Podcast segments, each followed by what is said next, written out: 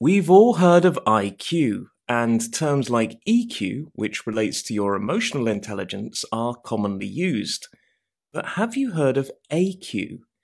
AQ stands for Adversity Quotient and measures your ability to deal with the ups and downs of life. Being able to handle these rough patches we all go through is not only important in our personal lives, but in our professional lives too. So, how can we learn to be more resilient? Adverse situations can take us by surprise and shock us. In the workplace, it could be in the form of redundancies, the company we work for going under or being restructured, or even missing out on a promotion. Failed friendships and relationships, financial hard times, and even bereavements are things that can occur outside of work.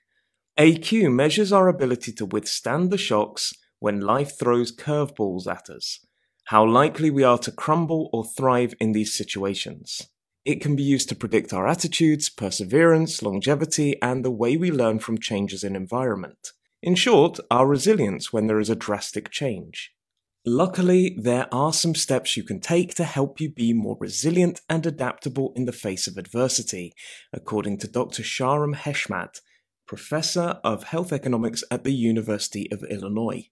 First, Try and find a meaningful goal. Resilient people often have an aim and are able to concentrate more on a desired outcome, seeing negative situations as a bump in the road on the way to achieving their goal. Learning to relax and regulate your emotions is another key step. One way to help you de stress is by practicing breathing exercises. Likewise, dwelling on things and letting them get to you can cause you to be stressed. See difficulties more as an opportunity to learn and grow emotionally.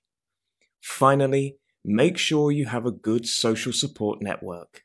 Being able to talk with someone about the challenges we face can help. Things happen in life we can't prevent, and sometimes they aren't pleasant. But taking a few steps to be more resilient can make them a little easier to get through.